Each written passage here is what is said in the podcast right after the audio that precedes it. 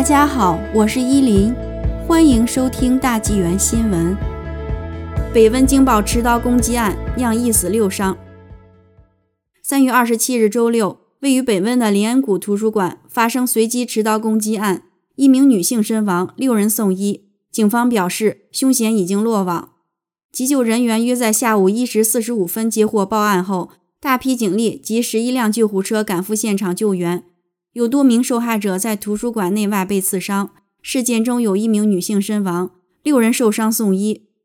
林恩谷图书馆正好位于当地的购物中心，案发当时附近有许多上街购物人士。根据现场画面，一名男子被逮捕前持刀刺伤自己。